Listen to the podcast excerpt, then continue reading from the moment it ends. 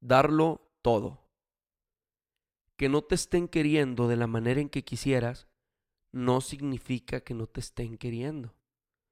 Es un concepto que a lo mejor a muchos nos cuesta entender, pero que es muy, muy real y muy, muy cotidiano.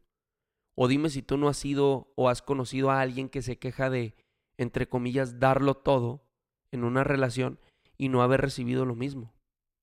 Es algo que he escuchado muchísimas veces y cada vez que lo escucho me pregunto, ¿no se han puesto a pensar que quizá el núcleo de ese problema de darlo todo y no recibir lo que quieren reside en uno mismo?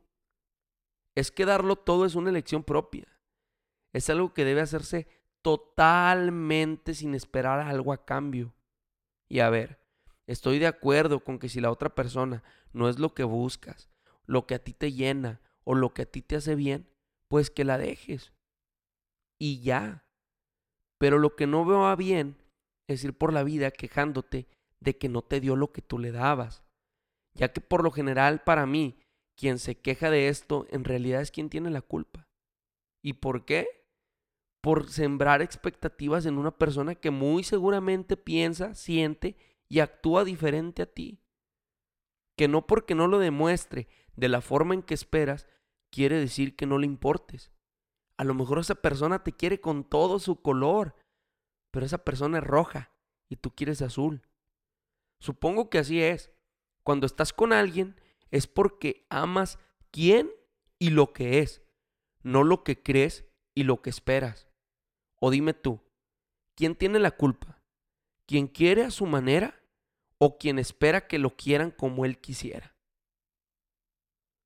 Muchísimas gracias por haber escuchado este podcast, La Cueva del Pantera. Es un nuevo concepto completamente el que tenía antes de las pláticas y este rollo. Eh, lo tenía muy abandonado precisamente por eso, porque es muy difícil coincidir con mis amigos con los que yo quería grabar, etc.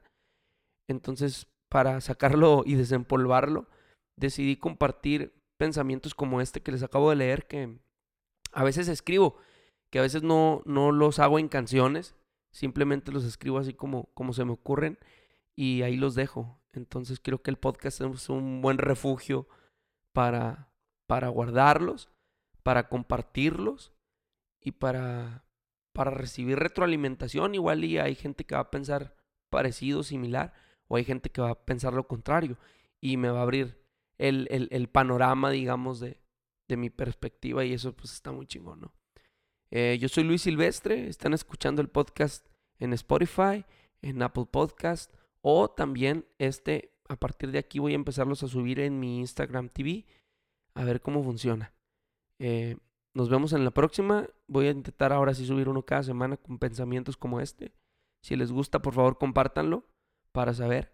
Y pues, hasta luego. Nos escuchamos en la otra cueva del Pantera.